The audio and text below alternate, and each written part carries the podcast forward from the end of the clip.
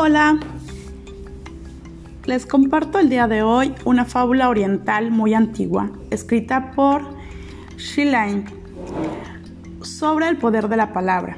Esta fábula nos enseña la importancia de ser fuertes y perseverantes en todo momento, y más aún en la adversidad, y también a no hacer caso a las personas que te desaniman en tus planes o proyectos.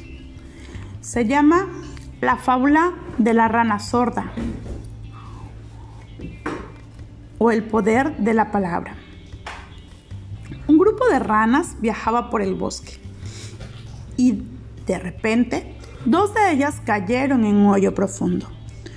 Todas las demás ranas se reunieron alrededor del hoyo. Cuando vieron cuán hondo era el hoyo, le dijeron a las dos ranas en el fondo que para efectos prácticos se debían dar por muertas. Las dos ranas no hicieron caso a los comentarios de sus amigas y siguieron tratando de saltar fuera del hoyo con todas sus fuerzas. Las otras seguían insistiendo en que sus esfuerzos serían inútiles.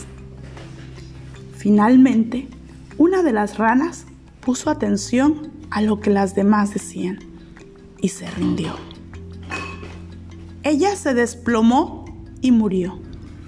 La otra rana continuó saltando tan fuerte como le era posible. Una vez más, la multitud de ranas le gritaba y le hacían señas para que dejara de sufrir y que simplemente se dispusiera a morir, ya que no tenía caso el seguir luchando.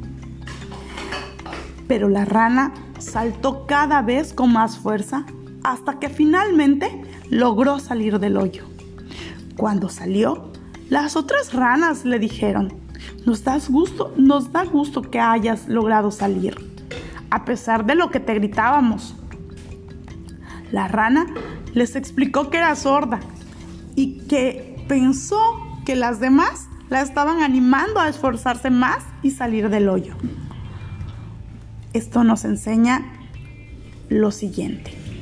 Primero, la palabra tiene poder de vida y muerte. Segundo, una palabra destructiva dicha a alguien que se encuentre desanimado puede ser lo que lo acabe de destruir. Tengamos cuidado con lo que decimos. Pero nos hemos encontrado con otra no tan explícita. Una persona especial es la que se da tiempo de animar e inspirar a otros. ¿Qué te parece si hacemos oídos sordos a las cosas negativas y comenzamos a animarnos y a hacer algo todos para que nuestro caminar dentro de esta vida sea mucho mejor para todos. Inspirémonos y crezcamos juntos.